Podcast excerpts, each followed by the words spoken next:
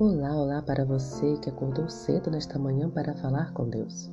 Hoje é domingo, dia 27 de dezembro de 2020. O título da nossa lição de hoje é Escutem, ó céus. Isaías, capítulo 1, versículos de 1 a 9. Na breve introdução de seu livro, o profeta identifica seu autor, Isaías, filho de Amós. A fonte de sua mensagem, uma visão, e seu autor, Judá e sua capital, Jerusalém, durante o reinado de quatro reis. Ele também identifica seu público primário como o povo de seu país durante o tempo em que ele viveu.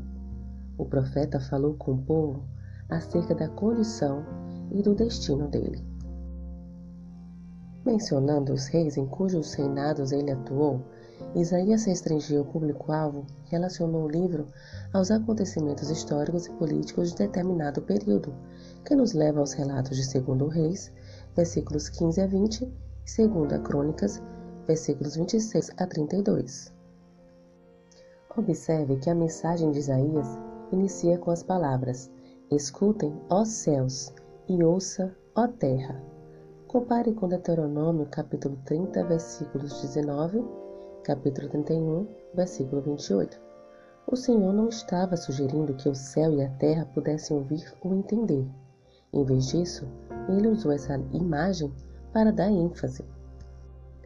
Quando o antigo rei do Oriente Próximo, como o imperador Hitita, fazia um tratado político com um governante menos importante, ele invocava seus deuses como testemunhas para enfatizar que qualquer violação do acordo certamente seria observada e punida.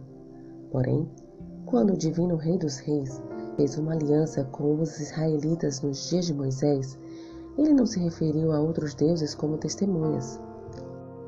Como o único Deus verdadeiro, ele convocou os céus e a terra para que cumprissem essa função. Deuteronômio, capítulo 4, versículo 26. Assim que puder, leia com atenção Isaías capítulo 1, versículos de 1 a 9. Resuma, a seguir, os pecados de Judá. Anote especialmente os resultados desses pecados de que Judá era culpado e o que aconteceu por causa de sua culpa. Ao mesmo tempo, que esperança é apresentada no verso 9. Que o Senhor te abençoe. Um bom dia.